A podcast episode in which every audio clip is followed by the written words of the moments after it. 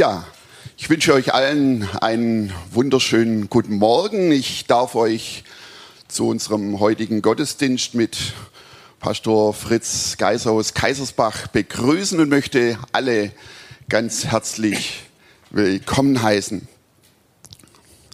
Schön, dass du dich telefonisch eingewählt hast und uns jetzt hier hören kannst. Echt cool, dass du dich an deinem Handy oder ihr mit eurem Tablet oder PC reingeklickt habt und ihr uns hören und sehen könnt. Und last but not least, ich weiß nicht, ob ihr es alle wusstet, ab heute haben wir noch einen ganz anderen Übertragungsmodus. Klasse, dass ihr aus Gschwend und Umgebung euch heute Morgen mit dem Regenschirm bewaffnet habt, den Weg hierher ins Gemeindehaus unter die Füße, unter die Räder genommen habt. Ihr habt die Abstandsregeln, ihr habt die Maskenpflicht nicht gescheut und sollt ja jetzt auch belohnt werden, nämlich ihr seid dabei live so vollständig ohne Verzögerung in Full Color und 3D in Lebensgröße. Ihr seid die mit dem besten Übertragungsmodus. Zu allen möchte ich einen Vers sagen, wie der David es damals in Jerusalem getan hatte. Er sagt im Psalm 122, ich freute mich über die, die mir sagten, lasst uns ziehen zum Haus des Herrn. Und nun stehen unsere Füße in deinen Toren, Jerusalem. Nun, heute geht es für uns alle, egal wie wir jetzt hier zuschauen, zuhören, immer wieder darum, dass wir bewusst in die Gegenwart Gottes treten, dass wir von ihm her auf Empfang schalten, dass wir unsere Ohren spitzen und uns nicht ablenken lassen. Die einen haben einen Knackser in der Leitung, bei der anderen ruckelt das Bild. Uns schießt vielleicht in der Situation heute Morgen hier ein irgendein Gedanke durch den Kopf. In die Gegenwart Gottes treten, das wollen wir jetzt ganz bewusst. Wir wollen beten. Herr Jesus, ich danke dir, dass wir uns hier treffen dürfen, dass du die Gelegenheit uns schenkst. Ich danke dir, dass du da bist und dass wir gewiss sein dürfen, du redest heute Morgen zu uns. Du hast uns was zu sagen, du möchtest uns begegnen, du möchtest und sogar dieses offene Ohr schenken, das wirklich das aufnimmt, was du uns zu sagen hast. Ich danke dir für diese Begegnung mit dir. Danke, dass wir heute Morgen deiner Liebe begegnen dürfen, deiner Wahrheit. Danke für alles, was du vorbereitet hast, wie du unseren Bruder ausgerüstet hast mit den Gedanken, die wir jetzt hier hören dürfen. Danke, wir preisen dich. Du hast dieses große Anliegen, zu jedem von uns zu reden. Du kennst uns und du weißt, was wir brauchen und bist so stark und mächtig und weise, dass du, dass dir das gelingt, jeden von uns auch heute dort anzusprechen, wo wir es brauchen. So unterschiedlich wie wir sind, dürfen wir wissen, du hast für jeden von uns etwas. Dafür danke ich dir schon im Voraus. Lob und Dank für deine Gnade für diesen Morgen. Amen. Ja, das Thema mit einem Wort und einem Satzzeichen glücklich? Fragezeichen. das hat mich beim ersten Mal, als ich es gelesen habe, unmittelbar angesprungen. Und ich weiß, es geht bestimmt vielen von euch so. Das ist ein Thema, das mit einem Wort hineintrifft in unser aller Leben. Nun, ich denke, Fritz, du bist glücklich, dass du heute hier vor wirklich einer Zuhörerschaft reden darfst. Die Situation, nur eine Kamera zu sprechen, die stelle ich mir ziemlich komisch vor. Ich bin jetzt glücklich, dass ich ohne große Versprecher und Patzer meinen Teil für heute Morgen hier hinter mich gebracht haben, dass ich dir den Platz frei machen darf. Dieses Live hat ja so was ganz Spezielles. Da kann man nichts mehr rausschneiden, nichts mehr korrigieren. Nun, unser Leben ist ja auch live. Ne? Da, da kann man auch nichts rausschneiden. Und wenn ich in mein Leben zurückblicke, da geht's mir, deswegen spricht mich das Thema auch so unmittelbar an, da geht's mir manchmal schon so, dass ich da manche Sachen rausschneiden möchte. Nun, wie man trotzdem glücklich sein kann, auch wenn Dinge schiefgelaufen sind. Ich denke, ich weiß es nicht, aber ich denke, davon wird man jetzt hören.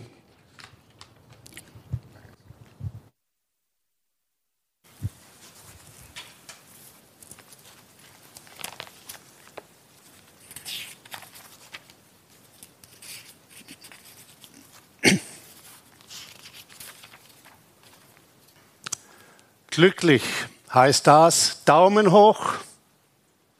Wer von euch sitzt heute so da mit einem übervollen Herzen, wo sagt, ich mich zerreißt fast.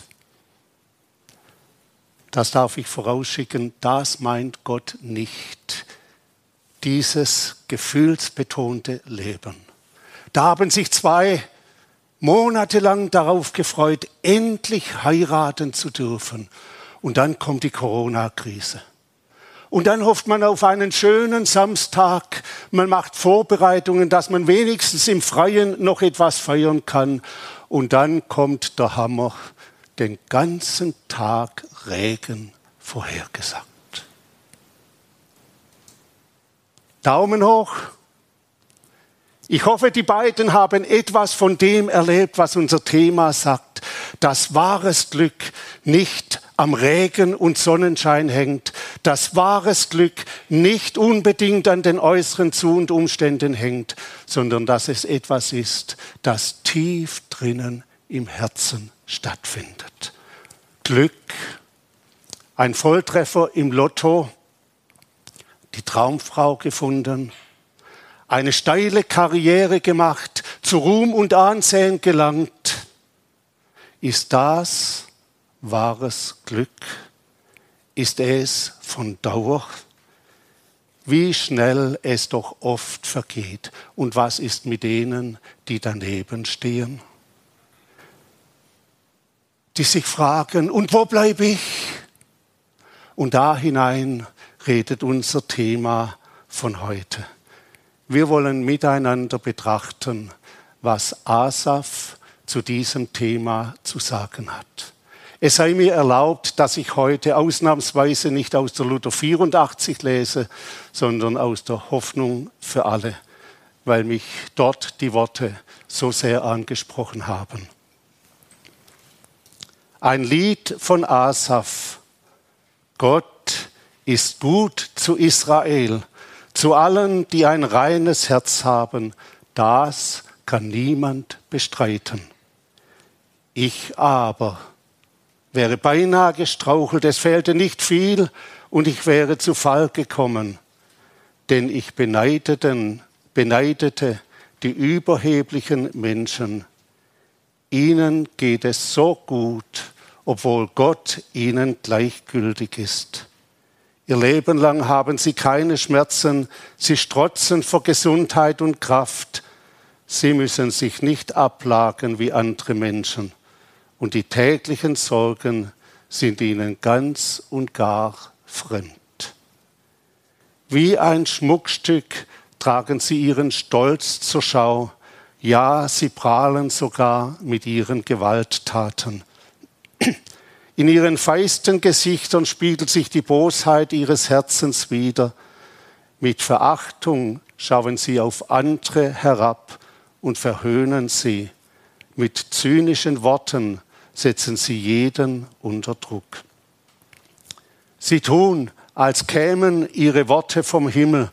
Sie meinen, ihre Sprüche seien für die ganze Menschheit wichtig. Darum läuft sogar Gottes Volk ihnen nach. Gierig saugt es ihre Worte auf wie frisches Wasser. Denn diese eingebildeten Leute sagen, Gott kümmert sich um nichts. Wie sollte er auch? Er thront weit oben und weiß nicht, was sich hier unten abspielt. Selbstsicher und sorglos leben sie in den Tag hinein. Ihr Vermögen und ihre Macht werden immer größer. War es denn völlig umsonst, dass ich mir ein reines Gewissen bewahrte und mir nie etwas zu Schulden kommen ließ? Jeder Tag wird mir zu Qual. Eine Strafe ist er schon am frühen Morgen. Hätte ich mir vorgenommen, ich will genauso vermessen reden wie Sie, dann hätte ich dein ganzes Volk verraten. Also versuchte ich zu begreifen, warum es dem Gottlosen gut und dem Frommen schlecht geht. Aber es war viel zu schwer für mich. Schließlich ging ich in das Heiligtum und dort wurde mir auf einmal klar, entscheidend ist, wie ihr Leben endet. Du stellst sie auf schlüpfrigen Boden und wirfst sie ins, wirst sie ins Verderben stürzen. Ganz plötzlich wird sie das Entsetzen packen, sie werden ein Ende mit Schrecken nehmen. Wie ein Traum beim Erwachen verschwindet, so vergehen sie, wenn du dich erhebst, o Herr. Als ich verbittert war und mich vor Kummer verzehrte, da war ich dumm wie ein Stück Vieh, ich hatte nichts begriffen. Jetzt aber bleibe ich immer bei dir, du hältst mich bei der Hand. Du führst mich nach deinem Plan und nimmst mich am Ende in Ehren auf. Herr, wenn ich nur dich habe, bedeuten Himmel und Erde mir nichts. Selbst wenn meine Kräfte schwinden und ich umkomme, so bist du, Gott, doch alle Zeit meine Stärke. Ja, du bist alles, was ich brauche. Eines ist sicher, wer dich ablehnt, wird zugrunde gehen. Du vernichtest jeden, der dir die Treue bricht. Ich aber darf dir immer nahe sein. Das ist mein ganzes Glück. Dir vertraue ich, Herr mein Gott, von deinen Taten will ich allen erzählen. Nun die Frage, glücklich? Ist es möglich? Wir haben etwas von der Antwort Gottes gehört. Was war die Tragik von Asaf? Wir kennen diese Tragik in unserem Leben, dieses leidige Vergleichen. Und seid ihr einig mit Asaf, wie er da die Ungläubigen beschreibt, diejenigen, die nicht nach Gott fragen? Hat er es auf den Punkt gebracht? Wie manches, was er da beschreibt, hat vieles ausgeblendet. Er hat manches so treffend beschrieben, doch wie sieht es in den stillen Stunden dieser Menschen aus? Asaf vergleicht sich mit anderen. Und ich denke, wir kennen es alle. Das wirft, das ruft Reaktionen hervor. Er fragt sich, war es umsonst, dass ich mein Leben nach Gott ausrichte, dass ich mir ein reines Gewissen bewahre? Jeder Tag wird mir zur Qual. Eine Strafe ist er schon am frühen Morgen. Vielleicht beschreibt Asaf da die Situation von den Juden in der Gefangenschaft wenn sie ihr Los mit denen vom Land, wo sie hin entführt wurden, verglichen. Vielleicht beschreibt Asaf die Situation von denen, die um ihres Glaubens willen in den Gefängnissen schmachten und dann fragen, wo ist Gott? Und dann denken, und denen da draußen, denen gelingt alles. Aber ich denke, auch du und ich, wir kennen etwas von dem. Da bleiben auch heute noch Fragen offen. Und verstehen kann man es oft nicht. Da kann die Frage aufkommen, und ich, was hilft denn da in der Situation? Wenn es dunkel wird im Leben, wenn man keinen Hoffnungsblick mehr hat, wenn dies und jenes zunichte gegangen ist, da gibt uns Asaf Antwort. Er kehrt zurück zu dem, der antwortet. Er schaut nicht mehr dahin und dorthin, er schaut nicht mehr auf sein eigenes Leben, er stellt sein Leben ins Licht Gottes. Und da wird ihm Antwort. Plötzlich sieht er wieder klar. Er merkt es, dass unser Leben ein Ziel hat und dass nicht der Weg das Entscheidende ist, sondern das Ziel, der, der Ort, wo wir einmal ankommen, wo wir die Ewigkeit zubringen. Ich kenne diese Situationen auch in meinem Leben, wo ich nicht so dastand und gesagt hat, top, es könnte nicht besser gehen, sondern wo es mich geschüttelt hat, wo mein Herz in Aufruhr war, wo der Stolz sich wehrte und die Bitterkeit am Herz genagt hat. Glücklich, das geht nicht immer ohne Kampf. Und wie lange kann der Kampf dauern? Wie lange ist oft dieses Ringen, bis ein Mensch nach, dem, nach der Stimme Gottes fragt und danach handelt und sich in Gottes Hand begibt? Manchmal gibt es auch Situationen, an denen man nichts ändern kann wo es einfach gilt, die Dinge an Gott abzugeben und auf ihn zu warten, in dem Wissen, dass er weiß, was er tut und dass er zu seiner Zeit Änderung schaffen kann. Die Zusicherung Gottes, dass er mich unendlich liebt und dass er mich versteht, das ist mir mehr wert als alles Glück auf Erden. Pfarrer Wilhelm Busch, der so viel aus seinem Leben erzählt. Er beschreibt, oder seine Frau schreibt es, dass sich Wilhelm Busch sechs Söhne gewünscht hat und dass sie alle Posaune spielen sollten.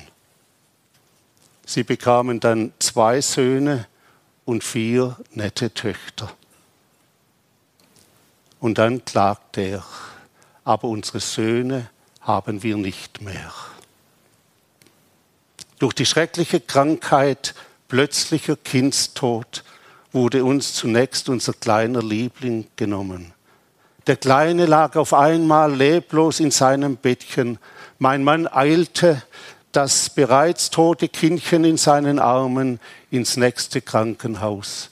Man konnte nur noch den Tod bestätigen.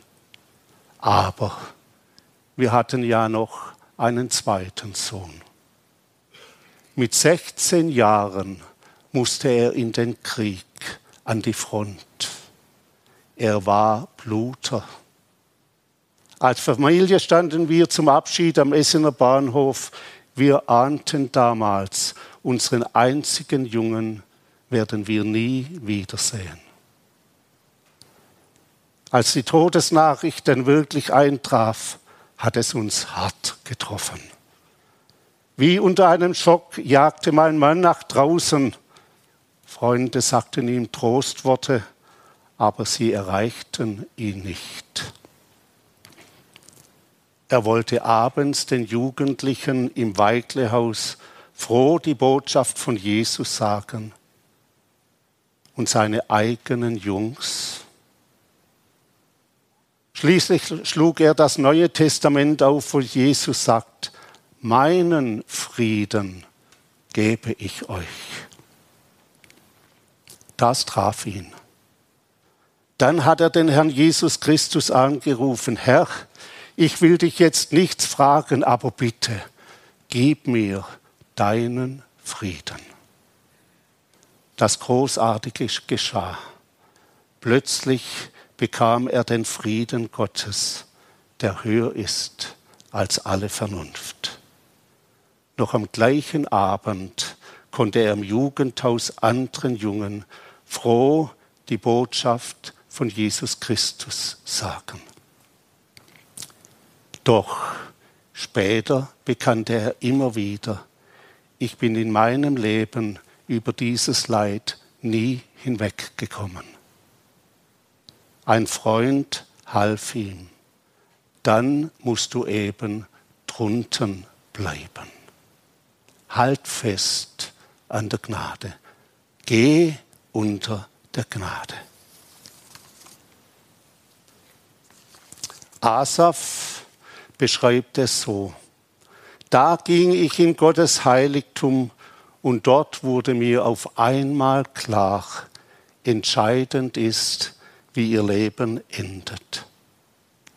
Aber dabei blieb es nicht. Es war nicht nur ein Vertrösten auf den Himmel, auf die ferne Zukunft. Oh nein.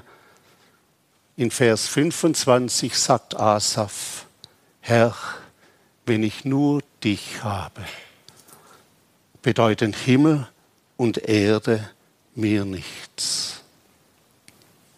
Was für eine Aussage. Und davor sagt er, wenn mir gleich Leib und Seele verschmachtet, so bist du doch Gott alle Zeit meines Herzens Trost und mein Teil.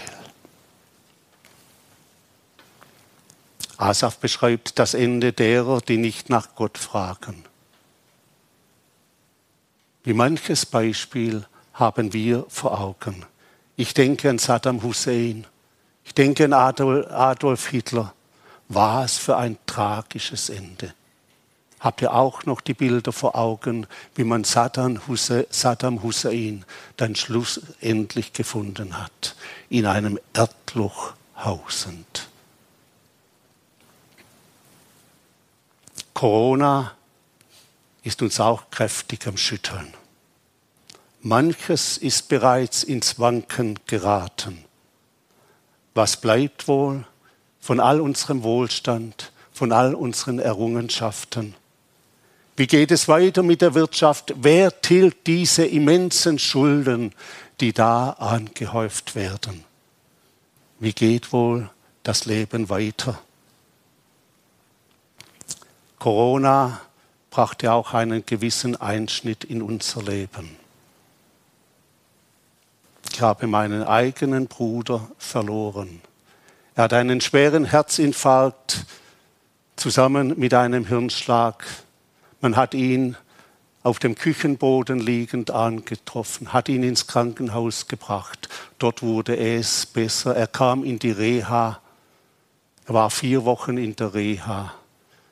Und dann kam er ins Pflegeheim.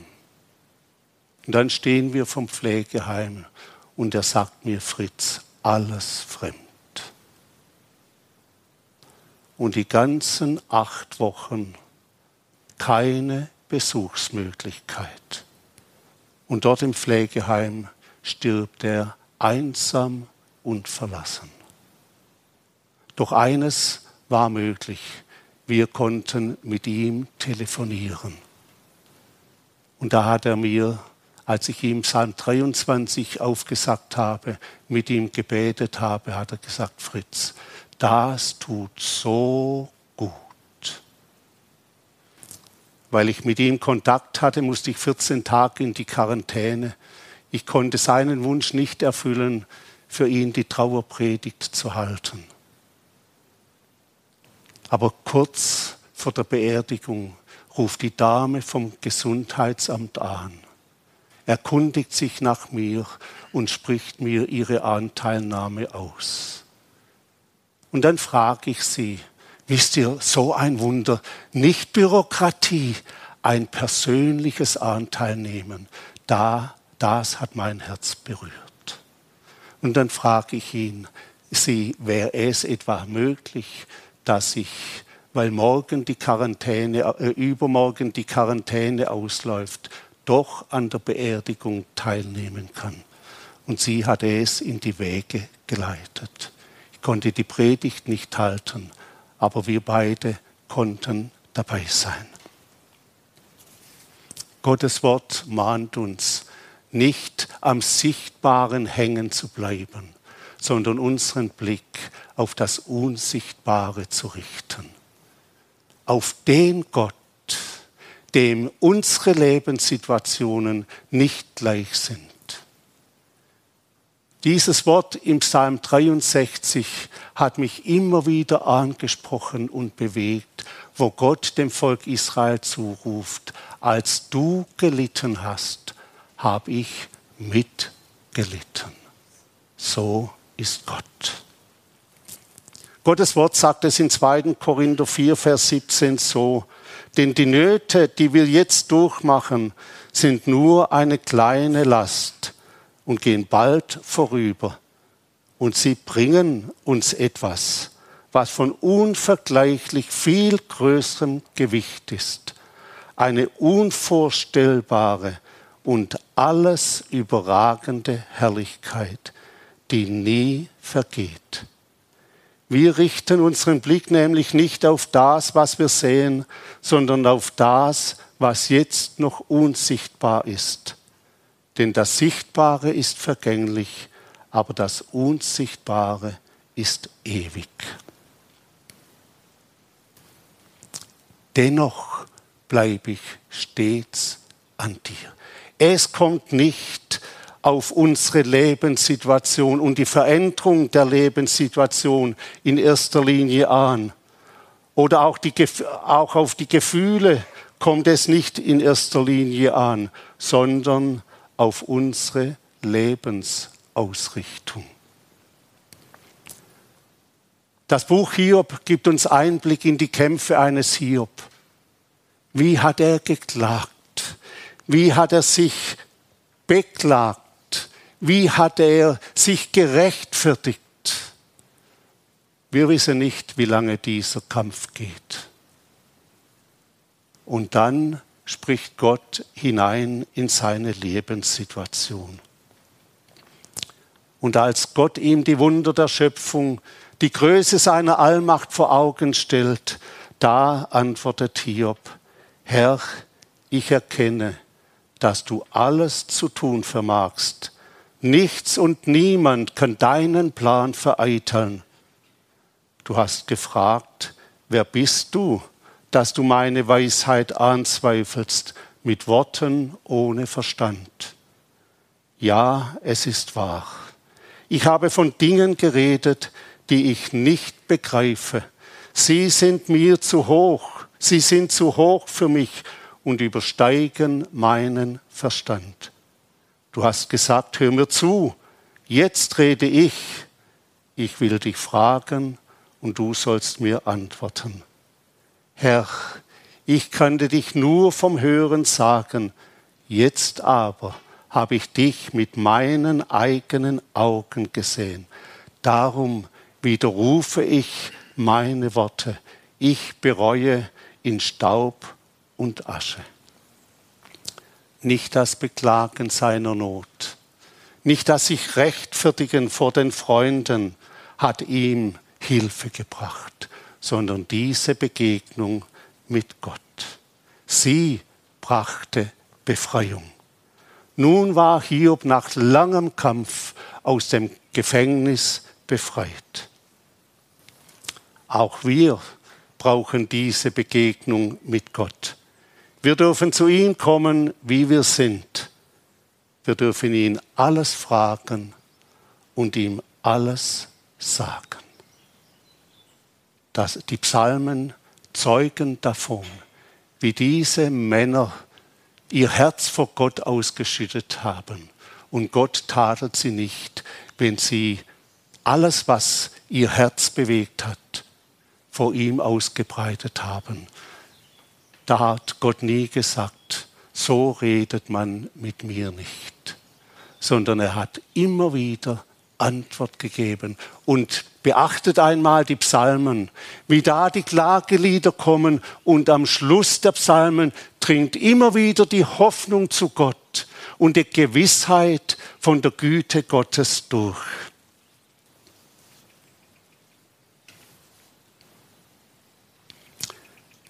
Gemeinschaft mit Gott, dafür sind wir geschaffen. Und Gemeinschaft mit Gott, in seine Gegenwart zu treten, da gibt Gott Antwort. Das macht den Unterschied. Jesus beschreibt es so in Matthäus 5, Vers 10. Glücklich sind, die verfolgt werden, weil sie nach Gottes Willen leben denn ihnen gehört Gottes neue Welt. Glücklich könnt ihr sein, wenn ihr verachtet, verfolgt und verleumdet werden, weil ihr mir nachfolgt. Ja, freut euch und jubelt, denn im Himmel werdet ihr dafür reich belohnt werden. Das, das wahre Glück besteht in der lebendigen Gemeinschaft mit Gott.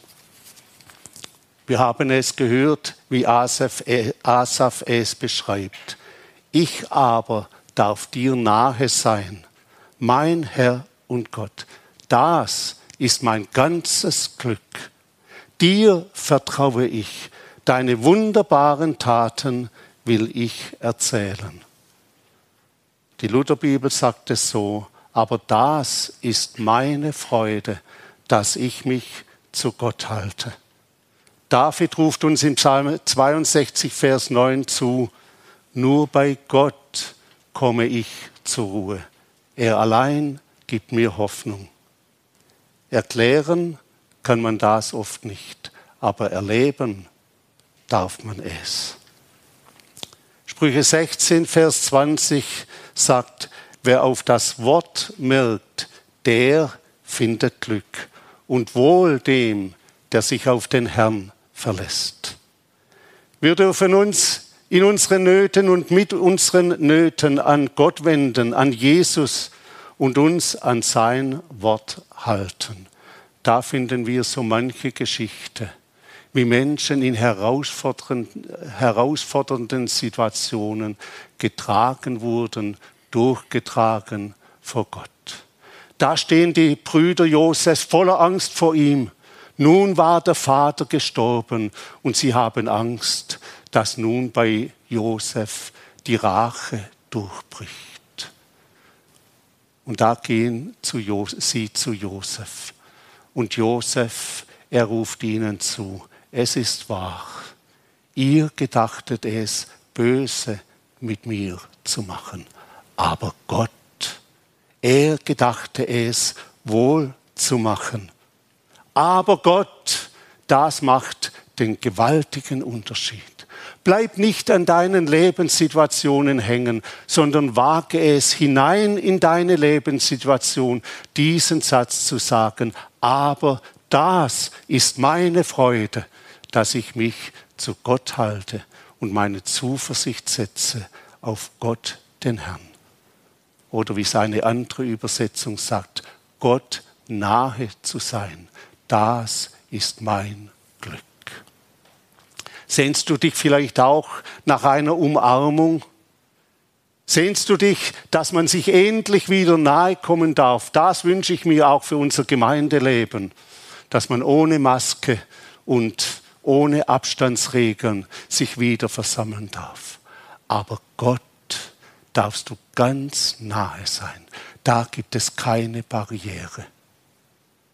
Es sei denn, du stehst noch vor der Barriere deiner Schuld, deines Versagens. Aber auch damit darfst du zu Gott kommen. Vielleicht stehst du in herausfordernden Lebenssituationen. Du hast Fragen, du hast Bedürfnisse, du hast Wünsche. Gottes Wort sagt, wirf dein Anliegen auf den Herrn. Er wird dich versorgen. Da ist uns in den vergangenen Tagen eine Geschichte aus Afrika wieder begegnet. Helen Roseweir, diese Missionsärztin, die so viel Leid erlebt hat. In diesen Aufständen vergewaltigt und was da alles kam. Und sie hat im Krankenhaus gedient. Und eines Tages kam eine Mutter zur Geburt und dann stirbt die Mutter bei der Geburt. Das Kind war am Leben. Und da schickt Helen Roseweir ihre Krankenschwester in den Lagerraum, um, um eine Wärmeflasche zu holen, um dem neugeborenen Baby die nötige Wärme zu geben. Und dann zerbricht diese Wärmflasche unter ihren Händen, wie es in den Tropen immer wieder geschieht. Und es ist kein Ersatz da. Und wie sie es so gepflegt hat, da versammelt sie die weißen Kinder oder die Kinder im Krankenhaus zum täglichen Gebet. Und da in, diesem, in dieser Gebetszeit, wo sie auch die Not von diesem Baby anspricht und von der zweijährigen Schwester dieses Kindes, da hört sie, wie ein afrikanisches Kind so herzlich und so vertrauensvoll mit Gott spricht. Bitte Gott, send uns eine Wärmeflasche. Aber es wird nicht reichen, wenn du es morgen tust. Wir brauchen sie heute. Gott, wenn sie nicht heute kommt, dann wird wohl das Baby sterben. Äh, sterben. Bitte sende es doch noch diesen Nachmittag. Ich war baff bei diesem Gebet. So zuversichtlich, so konkret. Und dann fährt dieses Mädchen fort. Und weil du ja dann die Wärmeflasche schickst, sende bitte noch eine Puppe mit für das zweijährige Mädchen, damit es weiß, dass du es liebst konnte ich zu diesem Gebet Amen sagen? Das war doch zu viel erwartet, oder? In der Mitte des Nachmittags werde ich gerufen, es wird mir mitgeteilt, es steht ein Auto vor deiner Haustür. Ich eile und ich hatte manches Jahr kein Paket von zu Hause erhalten. Und da stand ein Bote mit einem großen Paket fünf Monate vorher abgesandt. Ich habe die farbigen Kleider weggetan und ich habe sie unter den Kindern ausgeteilt, was strahlende Augen hervorgerufen hat. Dann waren da noch Gebäckstücke, das war etwas Leckeres für den Kaffee. Und dann ich konnte es kaum glauben.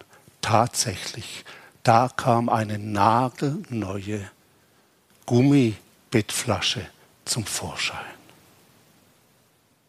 Und dann kommt das Mädchen und sagt, Helen, wenn Gott die Wärmeflasche geschickt hat, dann hat er sicher auch ein Baby geschickt.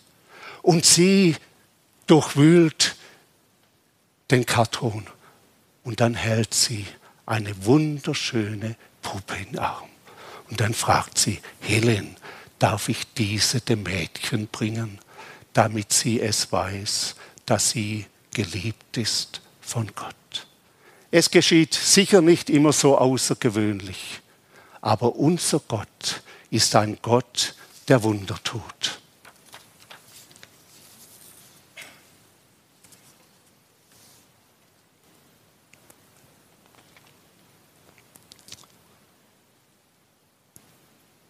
Wo suchst du dein Glück?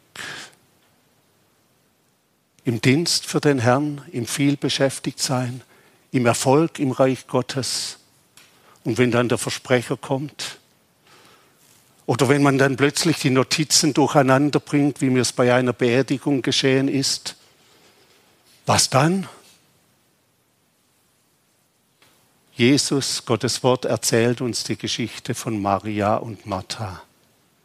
Wo Martha dient und alles dran setzt, um ihre Meister ein leckeres Mittagessen zu bereiten.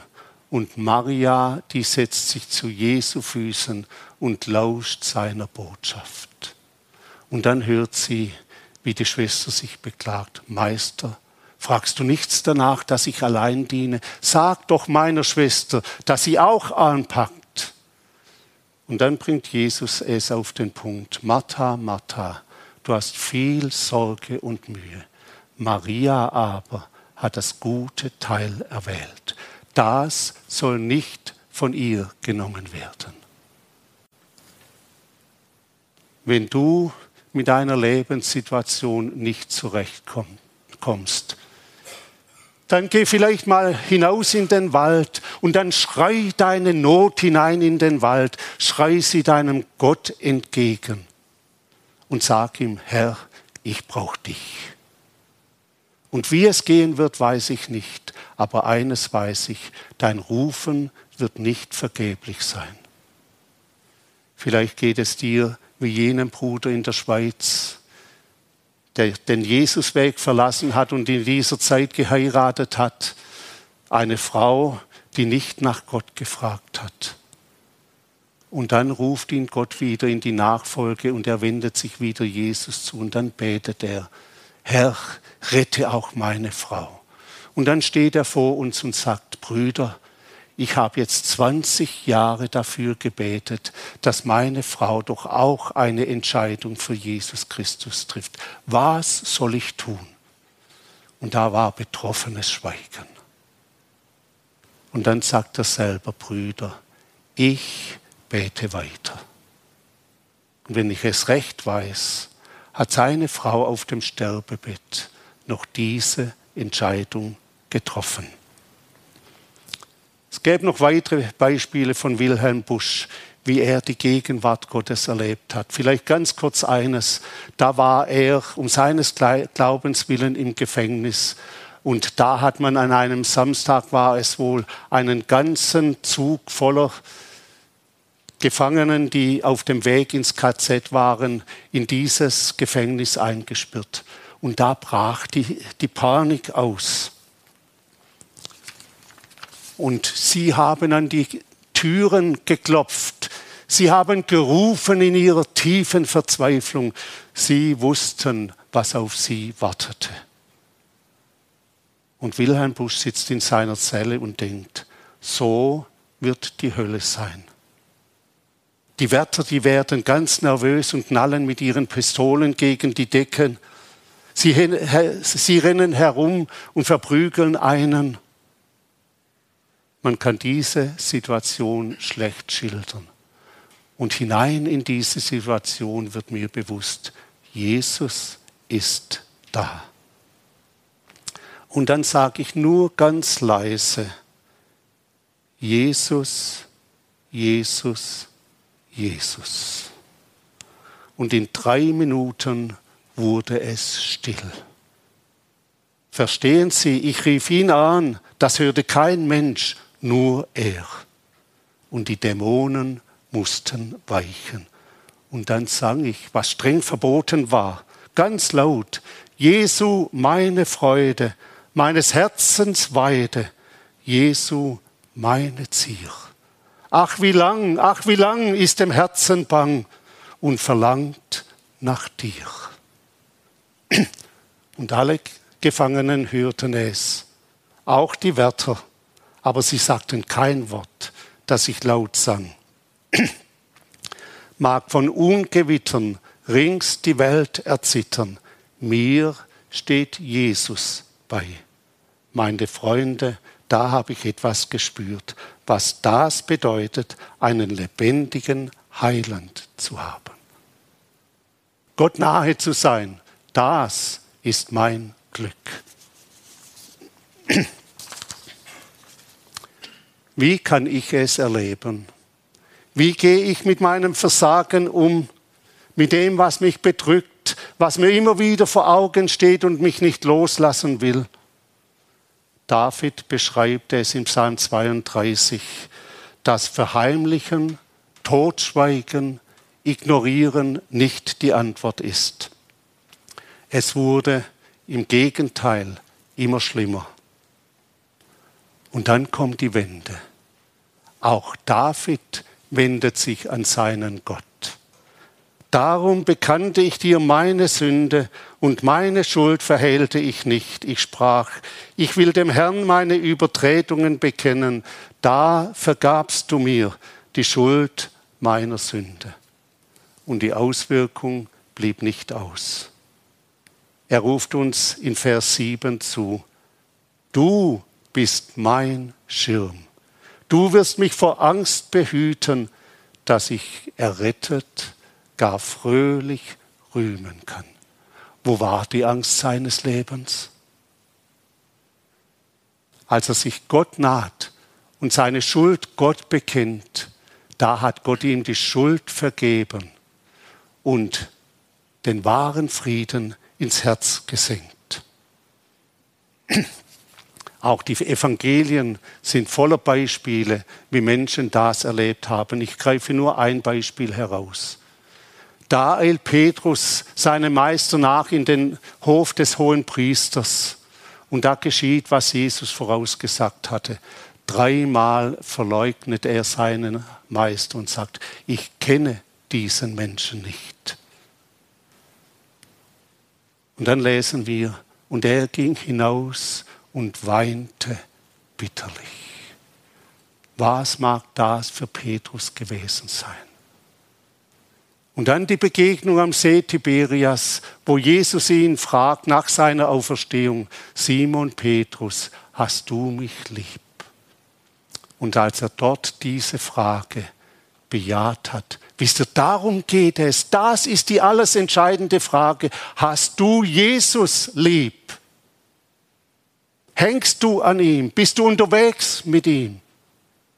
Hast du das Ziel vor Augen, auch wenn es vielleicht immer wieder aus der Mitte gerückt wird? Dann kehr zurück zu Jesus. Und dann kommt die Wiederherstellung.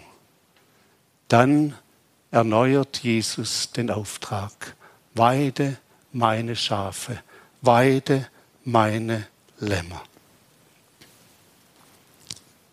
Wir brauchen eine lebendige Beziehung zu Jesus Christus. Die Form allein genügt nicht. Das zeigt uns das Beispiel vom reichen Jüngling. Er konnte Jesus sagen, als er ihn nach den Geboten Gottes gefragt hat, Meister, das habe ich alles gehalten von meiner Jugend auf. Ist jemand da, der dies sagen kann? Oder wie Asaf sagen kann, was nützt es, dass ich unfehlbar gelebt habe? Und Jesus sagt, eines fehlt dir, das Entscheidende fehlt dir. Was war es? Komm und folge mir nach. Du brauchst Jesus. Und wie froh bin ich, dass ich es dir bezeugen darf. Der Weg zurück zu Gott, in die Gemeinschaft mit Gott, dir Gott nahe zu sein, das ist mein Glück. Den hat Jesus für dich geöffnet. Am Kreuz auf Golgatha hat er das vollbracht, was uns Menschen unmöglich war und ist. Wir können unsere Schuld und Sünde nicht ungeschehen machen, aber Jesus hat sie bezahlt, ausgetilgt und hinweggetan, dass Gott uns in Hebräer 10 zuruft, ich will ihrer Sünden und ihrer Ungerechtigkeiten nicht mehr gedenken. Und dann sagt Jesus, wer zu mir kommt, den werde ich nicht hinausstoßen. Wenn du es noch nicht getan hast, dann komm doch zu ihm. Breite vor ihm alles aus, was schiefgelaufen ist in deinem Leben. Demütige dich unter deinen Stolz, unter deinen Eigenwillen und sag ihm, Herr Jesus, ich brauche dich, hier bin ich. Und dann darfst du von dem Moment an hinzutreten zum Gnadenthron und Hilfe finden, wenn immer du sie, sie nötig hast. Dann darfst du tatsächlich, dein Leben in der Gegenwart Gottes leben, im Heiligtum Gottes. Jesus sagt im Johannesevangelium, wenn jemand Gottes Willen tun will, wird er inne werden, ob diese, die Lehre von Jesus, von Gott ist oder ob ich von mir selbst ausrede. Da sagt Jesus, wie viele ihn aber aufnahmen, denen gab Gott Macht, Gottes Kinder zu werden, denen, die an seinen Namen glauben. Komm mit deiner Schuld und Sünde. Nimm ihn ins Leben auf und dann sei unterwegs mit ihm. Aber auch wir Kinder Gottes, wir Gläubigen, wenn da Bitterkeit aufgekommen ist, wenn wir an unseren Fragen hängen geblieben sind, dann lasst uns in die Gegenwart Gottes treten. Und auch wir werden Antwort empfangen. Der Prophet Jesaja ruft uns zu, hin zur Weisung, hin zur Offenbarung. Wer das, werden sie das nicht sagen, so wird ihnen kein Morgenrot scheinen. Doch Jesus Christus ist das Licht der Welt. Er will auch sein Licht in deinem Leben zum Strahlen bringen. Lasst uns beten. Danke, Herr Jesus, dass du die Höhen und Tiefen des Menschseins durchlebt hast. Danke, dass du weißt, wovon du sprichst. Du hast auf deinem Weg nach Golgatha gesagt, wie ist mir so bange. Und doch blieb es nicht dabei. Du hast ausgerufen, es ist vollbracht. Und du, Vater, du hast deinen Sohn in der Auferstehung bestätigt. Und du hast ihn zu dir genommen, wo er lebt, in ungetrübter Gemeinschaft mit dir. Und auch uns hast du dies erworben, Herr Jesus. Lass du uns in deiner Gegenwart leben. Hilf uns, dass wir nicht auf diese und jene Stimme hören, sondern auf dein Wort achten und an dir bleiben und du hast zugesagt, dass du uns durchtragen willst bis zum herrlichen Ziel. Bis wir dort einziehen dürfen in die Wohnungen, die du für uns bereitet hast. Danke, dass deine Gnade genügt und dass du niemand abweist, der zu dir kommt. Schenke das jetzt auch in deiner Gnade, dass wir das, was uns belastet, was uns trennen mag von Gott, nicht mit hinausnehmen, sondern hier bei dir abladen. Segne auch all die, die um deines Namens willen verfolgt werden. Richte ihren Blick auf dich. Danke, dass du deine Zusage erfüllst und bei ihnen bist. Wir preisen dich und beten dich an. Amen. Ich freue mich, dass wir miteinander diesen Gottesdienst feiern durften. Ich freue mich auch alle, die online am Internet oder wo auch immer an diesem Gottesdienst teilgenommen haben. Doch eins möchte ich wieder sagen. Warte nicht auf die nächste Predigt nächsten Sonntag, sondern beschäftige dich Tag für Tag mit Gottes Wort. Forsche selber. Finde selber heraus, wie Gott ist. Wenn du Fragen zur Predigt hast, wenn du ein Gebet wünschst oder sonst Hilfe brauchst, darfst du dich gerne melden. Wir stehen gerne zur Verfügung. Wir nehmen uns gerne Zeit. Auch am Telefon oder per E-Mail. Für die, die online zuhören, findest du die Kontaktdaten unter www.predigt.gfc.online. Gott segne uns alle. Amen.